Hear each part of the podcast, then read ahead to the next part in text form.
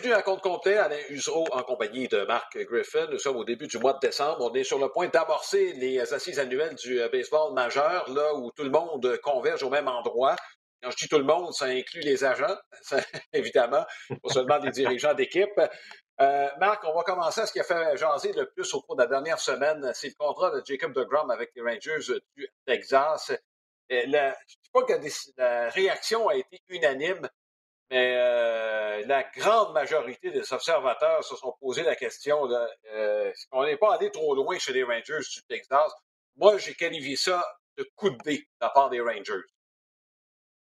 Oui, c'est clair, Alex, c'est un énorme risque. Euh, on ne se le cachera pas. L'âge de DeGrom, euh, son passé récent de blessures, c'est très cher à payer. Bon, l'année passée, on avait dépensé aussi pas mal d'argent hein, chez les Rangers. Euh, en allant chercher notre, milieu d'avant-champ qui coûte à peu près 300 millions. Euh, c'est beaucoup d'argent, mais bon, de toute évidence, on est sérieux euh, chez les Rangers, mais c'est un gros. Pas pour rien que les Mets qui ont beaucoup d'argent n'ont pas nécessairement pu offrir ou ne voulaient pas offrir ce montant-là, évidemment, à, Jacob de Grum. Le risque est élevé. Le coup de dé, je pense l'image est parfaite. ça peut très bien fonctionner, évidemment surtout peut-être au cours de la première ou deuxième année du contrat, mais tu as raison de mentionner que pour la plupart, on, trouve que le risque est très élevé. Oui, mais euh, écoute, euh, il y a de l'ouvrage pour les Mets. De Grom âgé de 34 ans, il faut le souligner, blessé euh, beaucoup depuis 2-3 ans. écoute, s'il est en santé, Marc, c'est encore un des meilleurs. C'est là-dessus qu'on vise parce que. Et la question que je te pose par rapport à ça, est-ce que la décision ne vient pas d'en haut? Autrement dit, il y a Chris Young, qui est le grand Manitou là, de tout ce qui se passe, Bruce Bochy qui, arrive comme euh, gérant. Est-ce que ça ne vient pas d'au-dessus de Chris Young? C'est le propriétaire qui te regarde là. C'est un chèque en blanc, puis il va chercher le meilleur. Ben, juste le fait qu'on a embauché Bruce Bochy, Bruce Bochy n'allait pas prendre un emploi pour dire OK, on rebâtit là, puis on a un plan de cinq ans. Euh, Bochy est là pour gagner cette année.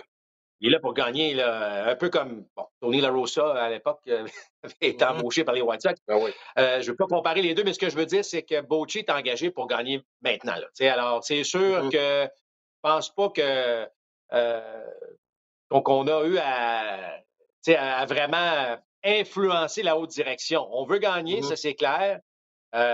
Tu sais, tu regardes ce que Verlander a réussi à faire à 39 ans, à 40 ans, même malgré une blessure importante. Max Scherzer est encore un, euh, lanceur important, même s'il ralentit beaucoup en fin de saison. Donc, c'est intéressant à suivre. Euh, mais encore une fois, c'est sûr que s'il est en santé, tu peux tout nous faire mentir. Le gars est en santé, il est encore, selon moi, parmi les trois meilleurs lanceurs de tout le baseball. Mm-hmm. La question, est-ce que c'est combien de départs par année?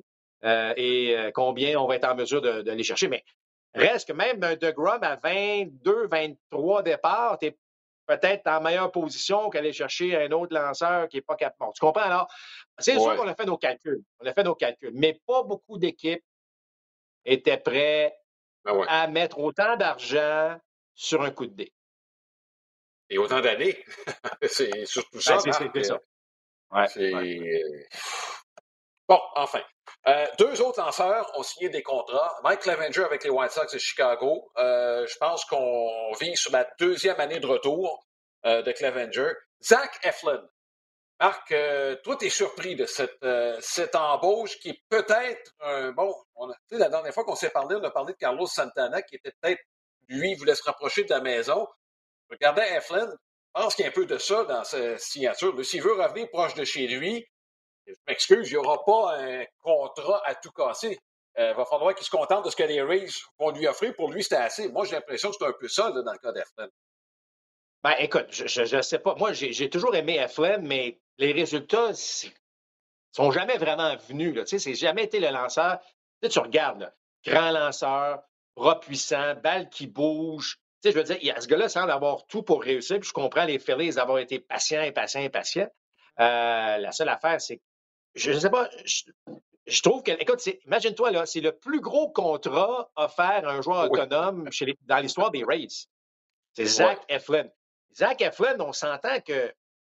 Écoute, je sais que les Rays sont très, très bons à aller chercher des gars qui ont été bon, peut-être pas autant euh, aussi bons potentiellement qu'ils pouvaient l'être. On les amène à Tampa, puis soudainement, ils sont très, très bons. Donc, encore une fois, on parlait de coup de dé tantôt euh, avec The Grum, c'est un peu la même chose. Je trouvais ça un peu cher payé, moi, pour une organisation comme les Rays, euh, d'aller chercher un gars comme, comme Zach Eflin, compte tenu du fait que la constance, c'est quand même pas nécessairement là. Alors, ils ont vu des choses qu'ils ont aimées, ça, c'est certain.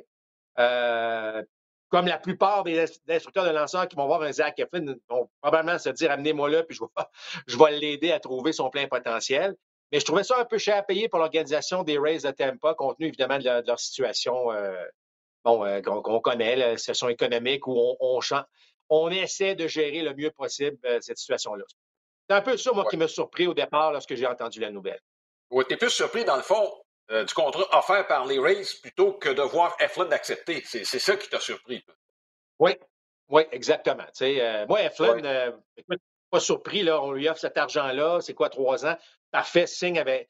Puis, tu sais, les Rays, comme, comme, comme lanceur, tu t'en vas dans une organisation qui, bon, prône les lanceurs, ont cette réputation-là. Donc, une bonne situation personnelle pour lui. Bien content. Moi, je trouve que c'est un superbe contrat. Euh, je suis juste surpris d'avoir les Rays aller jusqu'à ce niveau-là. Oui, euh, juste préciser, Eflin est originaire d'Orlando. L'endroit le plus proche d'Orlando, s'il veut jouer dans le baseball majeur, ben, c'est à Tampa. C'est à une heure et demie de Tampa. Moi, je pense que c'est ce qui a motivé sa décision. Moi, je pense qu'il aurait pu avoir plus ailleurs. Ce que tu as dit tantôt, euh, écoute, le, le, rapport probablement professionnel de la plupart des équipes, bon bras, avec des vélocités, balle tombante. Moi, je pense qu'on connaît les Rays, là. Je pense qu'on va soutirer le meilleur de Eflin. Bon, je ne peux pas blâmer les Phillies. Il a été blessé cette année. J'ai toujours trouvé que son ratio de roulant, compte tenu de sa balle tombante, n'était pas aussi élevé que ça aurait dû. Euh, si tu parles de statistiques, là, puis euh, on décortique ça un peu, est-ce que c'est parce qu'il ne l'utilise pas comme il faut? Je ne sais pas. Mais les Rays ont tendance à mieux gérer ce genre de choses. Ben, c'est pour ça que, tu sais, l'argent, c'est une chose, mais la situation, la situation du joueur, surtout dans quelle organisation? Quelle est, quelle est la philosophie de l'organisation? Quelle est. Bon, tu parlais évidemment qu'il est près de chez lui, ça a sûrement une influence, comme bien des joueurs, surtout un peu plus tard en carrière.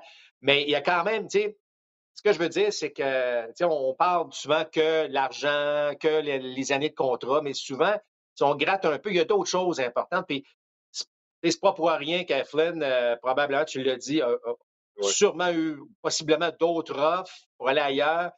Mais là, c'est un endroit où il pense qu'il peut être en mesure euh, d'offrir son plein potentiel. Puis écoute, euh, bien, bien supporté par une bonne défense. Tu, tu regardes les Rays, là, tu es un lanceur, tu sais que la balle est frappée. Ça va être attrapé en arrière, le contenu de la bonne défensive qu'il y a derrière. Donc, il y, y, a plein d'éléments comme ça qui, euh, qui sont intéressants. Moi, moi c'est comme je l'ai dit mentionné, c'est juste l'argent mis sur la table des Rays qui m'a un petit peu surpris dans cette, euh, euh, de cette embauche-là. Mais, tant mieux si les Rays décident de dépenser un peu. C'est pas une mauvaise chose euh, pour cette équipe-là. Là. Oui, il y a quand même deux contrats dont ils peuvent se débarrasser cette année. Longoria, je sais que ça fait des années qu'il ne joue pas là, mais il en payé quand même une partie. Puis Kiermaier qui ne reviendra pas à ce salaire-là. Donc, c'est l'argent qu'on distribue probablement autrement chez les Rays. Marc, lors du dernier balado qu'on a fait, Écoute, euh, on va prendre crédit parce que tu avais quand même anticipé qu'Abrigo pourrait se retrouver avec les Astros de Houston. Écoute, je pense que arrivé 24 euh, heures après l'annonce. Un contrat de trois ans.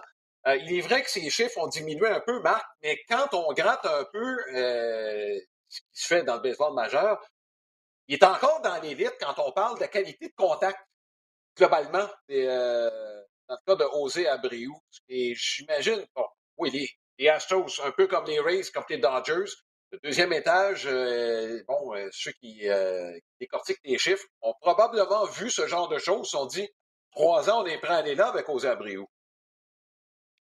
Moi, je trouve que c'est parfait. Trois ans, tu l'as dit, on n'est pas pris avec pendant bon cinq ans, puis on sait que les deux dernières années vont être lourdes parce qu'on n'aura pas le rendement.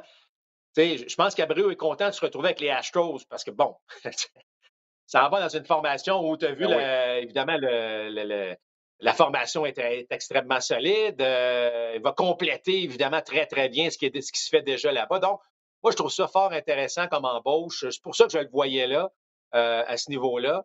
Puis, bon, tu as vu, l'expérience Gouriel a été fort intéressante quand même. Là, au premier but, vétéran, frappeur droitier, producteur de points. C'est sûr que là, la puissance avait diminué dans le cas de Gouriel. Mais je ne dis pas qu'on remplace 4,25 cents pour une pièce, mais c'était des styles quand même qui se ressemblent. Puis euh, on a vu à quel point il y avait une belle synergie. bon, deux Cubains, euh, tu sais, alors, il y a des choses là que, qu'on voyait euh, chez les Astros qui étaient qui pouvaient, Abreu pouvait très, très bien s'intégrer avec la situation des Astros de Oui, Alvarez qui est cubain aussi, je pense que c'est pas à négliger non plus, même si Alvarez, je pense, pris sa place avec les Astros. je pense que ce n'est pas un, gros problème euh, de ce côté-là. Écoute, c'est tombé en fin de semaine euh, chez les Pirates de Pittsburgh. Brian Reynolds qui va être échangé. Lui, il ne veut pas attendre de devenir joueur autonome à 28-29 ans là, pour euh, essayer de avec une équipe qui gagne. Il veut profiter de ses meilleures années. Il est là-dedans. Puis les Pirates qui ont beau avoir quelques bons jeunes, je ne pense pas que ce soit cette année qu'on va euh, menacer dans la section centrale, même si ce n'est pas une section qui est très relevée. Est-ce que ça peut changer le marché des joueurs autonomes chez les voltigeurs? Et j'ai inclus Judge, j'ai inclus Brandon Nemo. Les gars-là vont avoir leur argent, sauf qu'il y a peut-être des équipes, qui vont dire, ben, finalement, ben, je vais peut-être me tourner vers Brian Reynolds qui va me coûter moins cher, puis je vais avoir une assurance de production parce qu'il n'y aura pas 30 ans après ces trois ans-là. Donc, on est dans le cœur de la période productive de Brian Reynolds. Est-ce qu'il n'est pas plus alléchant pour certaines équipes? Écoute, Alain, la situation, c'est que ça devait. Tu sais, ça a coulé. C'était une information qui a coulé qui ne devait pas couler. Je ne sais pas qui, mais ce que ça place, ça place les pirates dans une situation qui n'est quand même pas euh, parfaite. Hein, parce que là, si tu voulais échanger Brian Reynolds, là, tout le monde le sait qu'il va être échangé. Donc, là, ça devient un peu différent pour tu comprends un peu la, situation des, des, de Pittsburgh. Ceci étant dit, si, si tout ça est vrai et qu'il veut, être échangé, oui, ça change le portrait. Frappeur gaucher. On sait que les Blue Jays cherchent un frappeur gaucher. Les Mariners cherchent un botcheur gaucher. Si la situation d'Aaron Judge, si Aaron Judge signe avec, ce soit avec les Yankees, peut-être que les, Giants vont vouloir aller chercher un Reynolds et vice-versa si Judge s'en va avec avec euh, les Giants, mais ben, peut-être que là, les Yankees vont se retourner vers aller chercher un trio de voltigeurs, ou en fait deux autres voltigeurs différents à ce niveau-là. Alors, c'est euh, intéressant ce qui s'en vient. Euh, moins pour les Pirates, remarque qu'il va être en demande. Fait qu'on va pouvoir aller chercher quand même quelque chose d'intéressant pour, mais vraiment, je trouve ça, je trouve ça plate que cette information-là, pour les Pirates de Pittsburgh, que cette information-là soit sortie de cette façon-là. Et, mais oui, le portrait risque de changer. Euh, encore une fois, rappeur gaucher euh, peut produire dans une formation euh, qui, qui, a des, qui, a, des, frappeurs qui vont se rendre sur les buts pour lui. c'est un très, très bon voltigeur. Moi, si j'étais les Blue Jays de Toronto, en tout cas, on a parlé de Bellinger, possiblement peut-être avec les Blue Jays. On sait que, bon, avec l'échange de Teoscar, il y a des choses qui vont s'en venir, mais ça, ça serait un joueur intéressant pour les Blue Jays de Toronto, selon moi. Écoute, en tout cas, j'ai, oui, c'est en demande. Les pirates ont indiqué, ont réagi en disant que, bon, euh, nous, ça ne changera absolument pas la façon dont on va faire les choses. Et oui, c'est une patate chaude dans les mains à partir du moment où il y a eu du ah coulage. Et dans ce dossier-là, la question que tu poses, qui a intérêt à ce qu'il y ait du coulage? C'est Brian Reynolds et son agent. Je ne sais pas qui a parlé. C'est juste, habituellement, quand tu fais une enquête du genre, Marc, euh, tu te demandes qui a intérêt à ce que ça se sache. Et plutôt euh, de, ce côté-là. Pense que je serais pas loin de la vérité en, devinant que ça pourrait être euh, côté du joueur. Au cours de la dernière semaine, il y avait une transaction impliquant Abraham Toro, euh, qui s'en va maintenant avec les Brewers de Milwaukee. C'est la troisième équipe pour lui.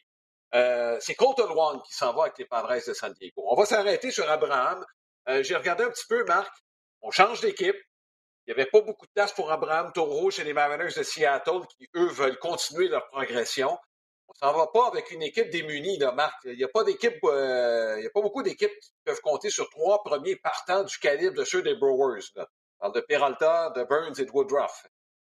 Euh, il y a des éléments aussi qui sont intéressants. C'est pas gagné pour Abraham Taureau. Je regarde le milieu d'avant-champ. Il y a Adamès qu'on aime beaucoup.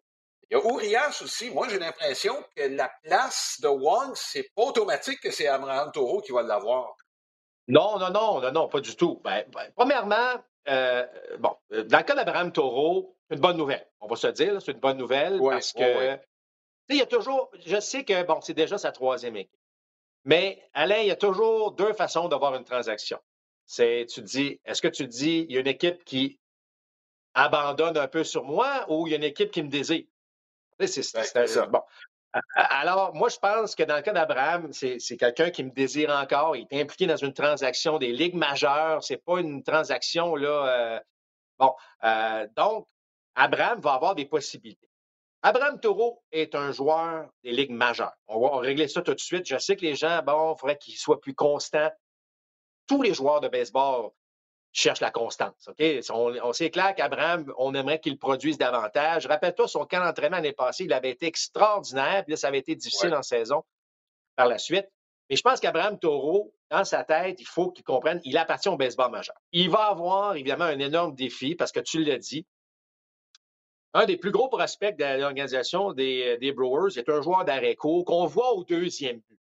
Euh, mm. Alors, c'est sûr que le poste d'Abraham, où, c'est un peu difficile, puis rappelle-toi, on a eu ces discussions lorsqu'Abraham Taureau était avec les Astros. C'est difficile lorsque tu deviens ce joueur de super utilité de te défaire de cette espèce de rôle-là qu'on te donne dans le baseball majeur. Et là, tu as l'impression, puis là, je regarde depuis la transaction, bon, évidemment, on lit beaucoup de ce qui se passe. Puis là, ben, c'est toujours super utility. Super utility Abraham Taureau, ça va aider l'équipe. Mais on parle jamais de joueur le deuxième but, Abraham Taureau. Alors, ça va être à lui quand même, par sa constance, par son rendement. Et je sais qu'il est capable. Euh, Abraham Taureau va aider les Brewers de Milwaukee. Euh, si ce ne sera pas un rôle comme de partant, ben, il aura ce fameux rôle de super utilité. Ce sera donc à lui, lorsqu'il aura l'occasion de jouer, de montrer ce qu'il est capable de faire. Il le sait qu'il est un meilleur frappeur que ce qu'il a démontré avec les, euh, Mariners de Seattle. Beaucoup de monde croit en lui. C'est, écoute, pas vieux, Abraham Taureau. Donc, euh, moi, je trouve que c'est une bonne transaction pour lui. C'est une, équipe avec laquelle euh, il va se sentir confortable. et écoute, on lui souhaite évidemment cette, cette constance-là et cette manière de faire, mais il n'y a pas de doute, il faut qu'Abraham se retrouve au camp avec une grande confiance, être en mesure d'aider les Brewers dès la saison prochaine. Oui, écoute, euh, c'est intéressant ce qui se passe de, part et d'autre. Je veux juste une petite parenthèse, Marc, euh, parce que tu as fouillé toi aussi de bon euh, ce qui se passe chez les Brewers, regardé les ouvertures. Il y a un autre que j'ai vu qui m'a fait sourire un peu. Et John Singleton. Bon, il appartenait aux Astros de Houston. Les Astros, tu te rappelles, lui avaient consenti un contrat avant même qu'il ait joué un seul match dans le baseball majeur. On parle d'un contrat à long terme. Des problèmes personnels. Et quand on vous dit parfois qu'un joueur, bon, a peut-être intérêt à signer quand on, ces fameux contrats de, bon, euh, très longs, là, c'est pas de garantie qu'il va rester en santé. On ne sait pas ce qui va arriver au bout du fil. Là, Singleton avait passé une très bonne saison au niveau 3A, assez bonne pour que les Brewers l'ajoutent à leur formation des 40 joueurs. Je ne sais pas, Marc, qu'est-ce que ça va donner parce qu'il a 30 ans. Mais écoute, il a montré assez de choses pour que les Brewers décident, ben, il y a peut-être encore du baseball dans ce gars-là. Oui, absolument. Euh, écoute, puis les Brewers, euh, effectivement, tu regardes un peu ce qui se passe. Euh, je parlais du jeune joueur de Récourt, Bryce, Bryce Turan, qui, a plusieurs places au deuxième coussin. bon, puis tu as un gars comme Sigleton. Tu sais, tu as parlé du, trio de, de, partants. Ben écoute, les Brewers vont être dans le coup, là. Les Brewers vont être dans le coup encore. et c'est pour ça que je trouve que c'est une, pour, Abraham Taureau, c'est un beau défi qui s'en vient pour lui. Euh, et, ça va devenir intéressant. Mais oui, il va y avoir des noms à suivre avec les Brewers l'année prochaine euh, à ce niveau-là. Bien, évidemment, le camp d'entraînement va devenir important. On verra ce que ça va donner. Euh, mais en tout cas, moi, lorsque j'ai eu, j'ai entendu cette transaction-là, je sais que Scott Service, le gérant des Mariners, aimait beaucoup Abraham Taureau. Il aurait vraiment souhaité qu'Abraham connaisse plus de succès en attaque. Évidemment, son rendement a forcé un peu. Mais Abraham Taureau était adoré chez les Astros de Houston. Évidemment, c'est une business, on l'a échangé. Il a été beaucoup apprécié avec les Mariners. Ce sera la même chose avec les Brewers de Milwaukee, j'en suis certain. Euh, écoute, pour euh, ça, ça indique quoi pour Adam Fraser, ça? Parce que Colton Wong va jouer régulièrement au deuxième but. Je sais que Fraser, on a commencé à l'utiliser à gauche, à droite, un peu partout. le super joueur d'utilité, ce qui a fait que l'année passée, ben, il a 600 présences au bâton. Il a joué plus de 150 matchs. C'est ce qu'on va continuer d'utiliser, ce qu'on va le garder. Ces joueurs-là, on les aime beaucoup. Il est rendu à 30 ans. ou bien Fraser va vouloir jouer au deuxième but régulier. Là, je ne sais pas quels sont les plans là, des, des euh, ben Mariners à cet effet-là. Ben, moi, moi, je pense, Alain, que tu l'as dit, c'est qu'il devient le joueur de super utilité. On ne peut pas en avoir deux. Là. On ne peut pas avoir et Toro et Fraser. Là, c'est un compte noir. C'est certain qu'un des deux faisait partie de la ben transaction. On a opté pour le plus jeune chez les Brewers. Euh, frappeur ambidex en plus dans le cas d'Abraham Toro. Donc, on, voyait plus de valeur dans Toro à long terme chez les Brewers, ce qui fait que Fraser devient effectivement le joueur de super utilité euh, chez, euh, chez les Mariners, qui n'ont pas fini en passant de magasiner. Hein. On parle euh, bon, je, sais que Oscar est rendu là-bas, mais on cherche aussi un frappeur gaucher, possiblement un voltigeur. Donc, on voit que les Mariners, les Jays, il y a quelques équipes qui recherchent un peu le même type de joueurs comme, comme un Bellinger ou comme un Reynolds ou de, ce, type de joueur-là, là, voltigeur, frappeur gaucher. Bon, ben, écoute, Jesse Winker pensait que c'était pas réglé le problème. Visiblement, euh, non, euh, puisqu'il est rendu à Milwaukee. Il a fait partie de la transaction avec Abraham Taureau. Et euh, Winker qui a été une déception l'année passée avec Seattle.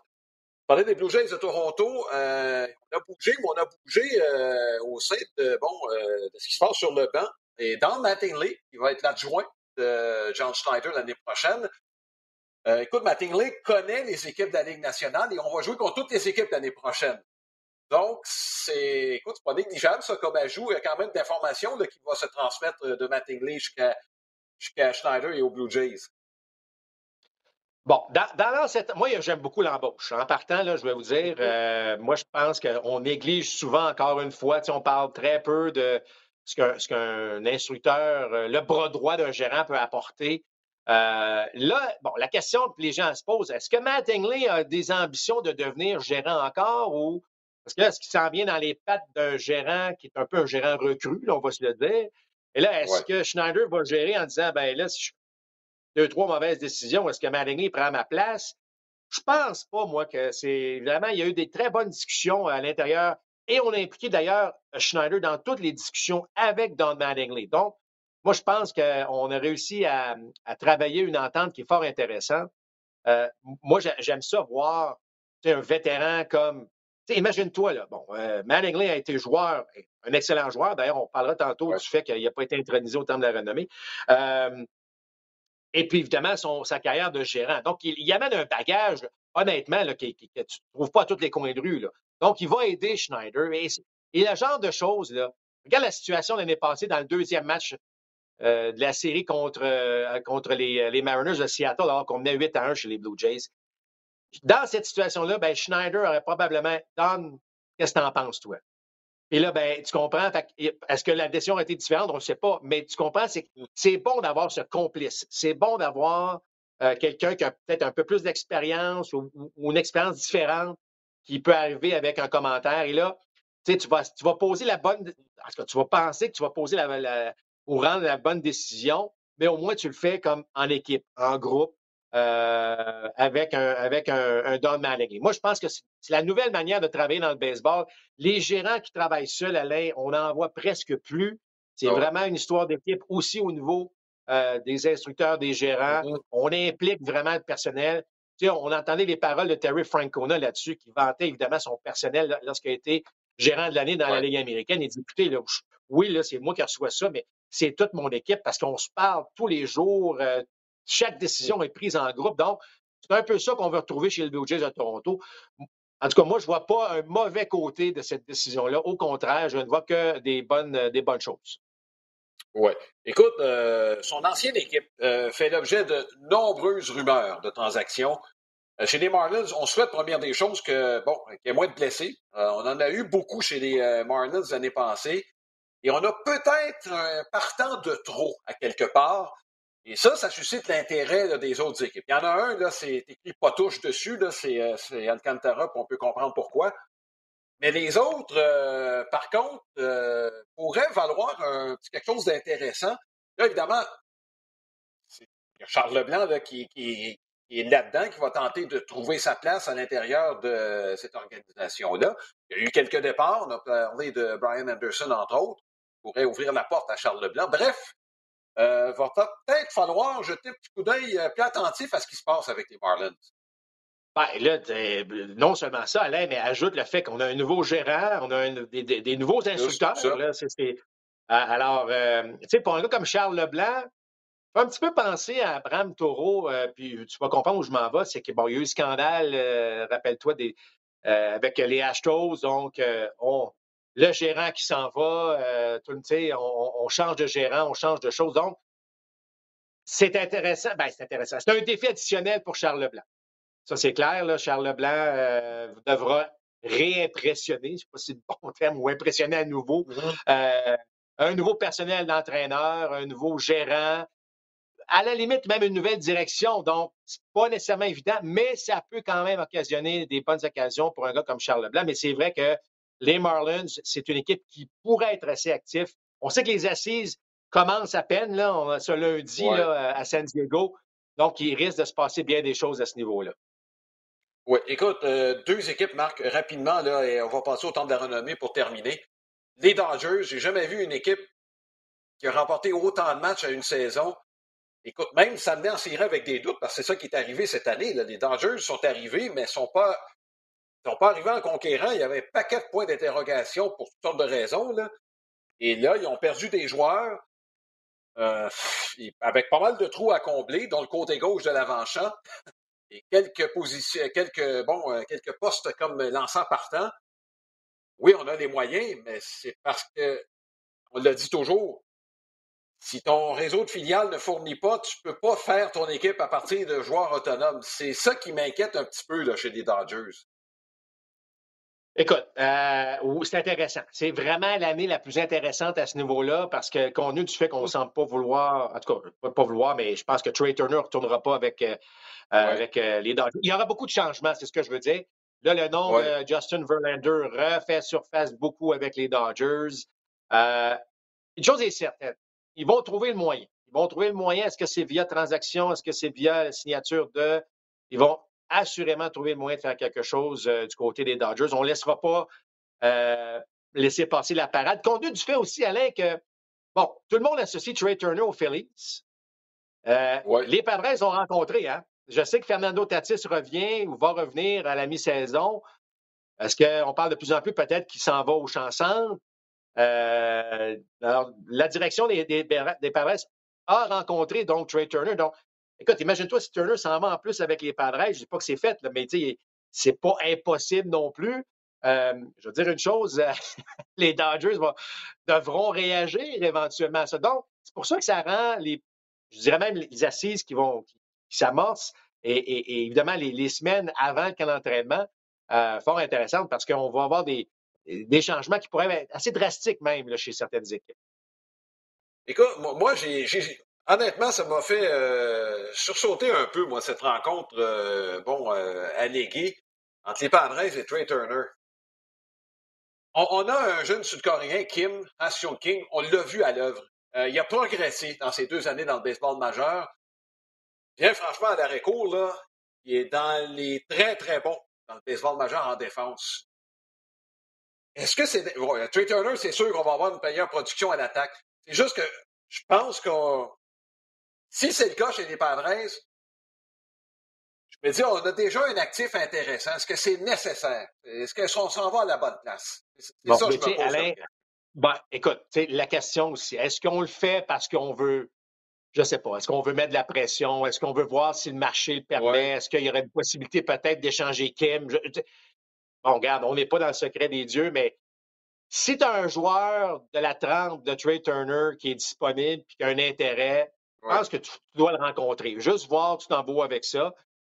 Euh, ça dira ce que ça dira à la fin de tout ça, mais je ne suis pas surpris. La façon dont les Padres ont agi au cours des deux, trois, quatre dernières années, le nombre de transactions, le nombre de changements qu'on a fait, je pense que n'importe quel joueur autonome avec un certain intérêt va rencontrer éventuellement les Padres de San Diego. La suite, on verra bien. Oui, ça va être intéressant de voir ce qui va se passer de ce côté-là. Donc, on termine avec euh, bon, Fred McGriff, qui a été le seul joueur qui a été euh, choisi par le comité des vétérans pour entrer euh, au Temple de la renommée. McGriff fait longtemps que son nom circule. D'ailleurs, si je peux dire, pendant la période stéroïde, le nom qui venait toujours en haut de la liste de ceux bon, qui, étaient les plus nets, si je peux dire, c'était Fred McGriff. Et on se disait toujours, ben lui, écoute, il n'en a pas besoin, il n'en a probablement pas pris.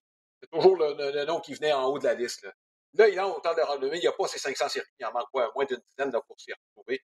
C'est un gars qui, a, écoute, qui a montré. Bon, écoute, c'est un gars qui a montré beaucoup de classe tout au long de sa carrière. Il n'a pas été impliqué dans quelque controverse que ce soit. Pendant 15 ans, tu l'amenais au premier but, tu savais ce que tu étais pour obtenir, et c'était un rendement de qualité. Et je sais que c'est le genre de choses. Il y aurait eu ton vote bien avant, ça, je suis convaincu, compte tenu de ce que je viens d'énumérer. Ben, écoute, Alain, victime probablement de deux choses. Un, la grève de 94. Hey, ce gars-là, là, il s'en allait vers une saison, il s'en allait là, vers sa, meilleure saison. Il aurait eu 500 coups de circuit s'il n'y avait pas une grève. Et s'il y avait eu 500 coups de circuit, écoute, le plus haut total qu'il a eu chez les, euh, euh, les journalistes, évidemment, du, euh, du baseball, qui, votent évidemment pour le temps de la renommée, là, s'il y avait eu 500 coups de circuit, il n'y aurait pas eu. Son plus haut total était de 39% C'est même pas proche. Ah, alors, on l'a raté. L'autre aspect, c'est les stéroïdes. Pourquoi? Parce que McGriff, là, année après année, c'était 30 coups de circuit. Tu sais, je veux dire, c'est ça. il avait frappé 30 coups de circuit. Mais dans l'air stéroïde, 30 coups de circuit, t'es peut-être, euh, quoi, 15e, 20e meilleur. Tu sais, alors, c'était pas impressionnant. T'en avais tellement qui étaient devant lui. Mais, tu sais, Alain, comment je parle souvent de constance, une carrière où tu as été bon longtemps. Je pense que McGriff était euh, l'homme tout désigné. Euh, oui, il aurait eu mon vote bien avant honnêtement, là, on ne se trompe pas trop trop chez, euh, euh, euh, habituellement dans les votes du temps de la renommée, mais, mais celle-là, on l'échappe. McGriff, on l'a échappé. Il représente tout ce que tu veux d'un joueur de baseball. Gentil avec les partisans, avec les directions, avec les médias, toujours respectueux, bon sur le terrain, pas souvent blessé, rarement. Tu sais, c'est un gars là que c'est un 3 4e frappeur que tu peux insérer. Tu sais, je sais qu'il a fait plusieurs équipes, et des fois, les gens disent Ouais, mais quand tu es rendu à 4, 5, 6 équipes, à chaque fois, il, il intégrait une équipe, il frappait troisième ou quatrième. Donc, tu comprends, il y a des choses, euh, il ne fallait pas passer à côté. Personnellement, Alain, euh, et tu as, lu mon livre, là, j'en ai écrit un passage à ce niveau-là, mais moi, j'ai eu l'immense privilège. Bon, j'ai été avant de signer avec les Dodgers, j'ai été deux fois au Exhibition Stadium. Euh, le Rogers Center n'existait pas à l'époque. Euh, et euh, je suis allé m'exercer avec les, les, Blue Jays de Toronto. Et je vous dirais qu'évidemment, j'étais très intimidé de, de, Tony Fernandez, de Fred McGriff, de George Bell et, compagnie, les Lloyd Mosby. C'était une grosse équipe que les Blue Jays avaient en 87, 88 dans ces années-là. Et là, euh, et, là, je me retrouve évidemment à prendre des roulants à l'aéroport avec Tony Fernandez et je devais lancer à qui? À Fred McGriff au premier coussin. Et Fred McGriff, là, il se prépare. C'était un match de milieu de saison. Tu sais, il voit ce petit jeune-là là, qui prend des roulants à l'aéroport, puis il n'est pas obligé, tu comprends, de, rien faire. Il est venu me voir après, puis il m'a dit t'as un bon bras, le kid, continue de même. Moi, je n'étais pas un joueur d'Areco. Les Blue Jays, c'est la première fois, par exemple, je dirais pas de ma vie, mais une des rares fois que j'allais prendre des roulants à l'arrêt court. Euh, euh, mais je n'avais peut-être pas les meilleurs pas, mais je, lançais la balle fort. Pour faire une histoire très courte, c'est que je suis retourné une deuxième fois, euh, en l'espace peut-être d'une dizaine de jours. Alors, je me retrouve dans le vestiaire. On m'avait donné un petit casier. Et le premier joueur qui est venu me voir pour me, saluer à nouveau, me disait Hey, t'es déjà de retour, c'est Fred McGriff. Tu sais, je veux dire, il n'est pas obligé de faire ça. Il vient me voir et il me dit Écoute, hey, euh, tu reviens faire un autre, euh, un autre workout avec nous autres. Je dis Oui, écoute, il y a d'autres personnes qui aimeraient me voir. Ben, il dit Écoute, si tu prends des roulants, ça va me faire plaisir. Tu sais, tu comprends? Un gentleman. Fait moi, Fred McGriff, il est toujours adoré. Oui, il a eu mon vote parce qu'il était très bon, pas parce qu'il était juste gentil. Là. Et, honnêtement, euh, pour terminer cette, cette anecdote-là, tu sais, mon admiration pour Tim Raines, mais tu regardes le style de Tim Raines au bâton, tu regardes le style. Là, je parle de style, je ne parle pas de résultat, de puissance, mais je parle de style. Mécaniquement, Fred McGriff ressemblait quand même beaucoup à Tim Raines. Alors, c'est deux gars que j'aimais beaucoup essayer de regarder leur manière, leur approche, leur mécanique, leur transfert de poids, la façon dont ils, mettaient les pieds dans le rectangle. C'est un gars que j'ai beaucoup euh, suivi dans ma carrière pour essayer est-ce que c'est les succès de McGriff pouvaient, pouvaient, être, pouvaient se transposer vers, moi? Donc, très, très, très content de voir qu'un Fred McGriff soit intronisé autant de renommée. J'aurais aimé que Don Manningly reçoive peut-être coupe de votes de plus. Évidemment, c'est le comité des vétérans. C'est 16 personnes. McGriff était unanime. Euh, Mattingly, ben, c'était la moitié euh, qui ont été euh, qui ont voté pour lui, ou presque. Là. Je pense que Dale Murphy aussi a, eu à peu près le même nombre de votes. Mais je trouve ça intéressant parce que le comité a vraiment, selon moi, réparé une erreur en introduisant maintenant Fred McGriff au temps de la renommée. Bon, et écoute, Marc, juste pour terminer avec Fred McGriff, c'est près de 500 circuits. Il n'a jamais frappé 40 circuits au cours d'une saison. Juste pour te montrer, pendant 15 ans, euh, si je parle de sa première saison à temps plein jusqu'à sa dernière, c'est 15 ans de constance ininterrompue là, où il a été excellent. Son euh, MPP plus euh, au-dessus de 130, globalement dans l'ensemble du baseball majeur, plusieurs fois au-dessus de 150, ce qui est, exceptionnel. Donc, c'est tu me corrigeras, Alain, c'était les statistiques devant toi, là, mais euh, son, son, MPP en série euh, est près de 900. Euh, donc, tu sais, pas juste les, Tu comprends, il n'y a pas juste ce qui s'est passé en saison, c'est que le gars aussi en série a été, a été très, très bon. Puis, si tu regardes la saison de la grève en 94, c'était un gars qui s'en mm-hmm. allait, donc, assurément. Donc, c'est pour ça que je disais que la grève, ça a eu un impact parce que ce gars-là s'en allait vers. Il allait frapper au moins sept autres circuits. Il aurait atteint donc les 500 coups de circuit. Oui, écoute, euh, gagner la Série mondiale avec les Braves d'Atlanta, c'était le premier but régulier en 95 avec l'équipe. Donc, chapeau à Fred McGriff. Euh, Marc, euh, il y en a qui disent que c'est la fin définitivement pour les joueurs impliqués dans toutes sortes de trucs impliquant les stéroïdes et des bon, et produits qui permettaient aux joueurs de tricher, de bon, de traduction libre. dans ça, je pense tous les pas noirs ou blancs, euh, dans certains cas. Euh, je vais donner un exemple bien simple. Euh, Alex Rodriguez, par exemple, malheureusement, bon, oui, c'est fait prendre, il en a pris, mais c'est parce que c'est l'ensemble de l'œuvre. Il a tout fait pour camoufler. Il n'a pas été suspendu pendant un an pour, juste pour les questions de stéroïdes. Quand on lit ce qu'il a essayé de faire pour se soustraire de ses responsabilités, c'est que ça va plus loin que ça euh, dans, certains cas. C'est pour ça que je te dis de mettre tout le monde dans le même bateau. Il y a des nuances à apporter. En tout cas, une chose est certaine, Alain, si tu t'appelles Barry Bonds, euh, Roger Clemens et le comité des vétérans n'a pas, écoute, ils, ont eu quatre votes ou moins. On n'a pas, le, pas le, décompte final, mais ils ont au moins, assurément quatre votes ou moins. Est-ce que là, tu dis, même Kurt Schilling, rappelle-toi Kurt Schilling qui avait dit Ah, laissez faire, là. Il disait, mettez-moi même pas sur les bulletins. Le comité des vétérans vont s'en charger. Oups! Euh, donc là, euh, je ne sais pas. Moi, si j'étais eux autres, là, euh, si j'avais peut-être une petite lueur d'espoir avec le comité des vétérans, en tout cas, pas certainement le comité qui est en place cette année. Il y a un gros message. Il y a un gros message qui vient d'être passé. Là. si ces gars-là avaient encore une, faut pas oublier que Clemens euh, et Bonds, euh, à chaque année, là, on, est, on, a, on approchait les 70% là. On en prend 75 Et tu voyais que là, les, on, commence. Mais là, whoop, on retombe, là, puis on est à peine à 40% des, des, gens qui ont voté euh, à ce niveau-là. Donc, euh, pas une bonne journée, en fait, pas une bonne pour ces gars-là là, qui pensaient que le comité des vétérans allait peut-être changer euh, d'idées ou en fait réparer là, ce, qui, devait peut-être se faire. Ben, malheureusement, ça n'a pas été le cas pour eux autres. Oui, ben, écoute, euh, on va leur souhaiter bonne chance pour la suite des choses, peu importe euh, que ce soit au baseball ou ailleurs. Marc, les assises commencent cette semaine. Dans deux semaines, on va se revoir.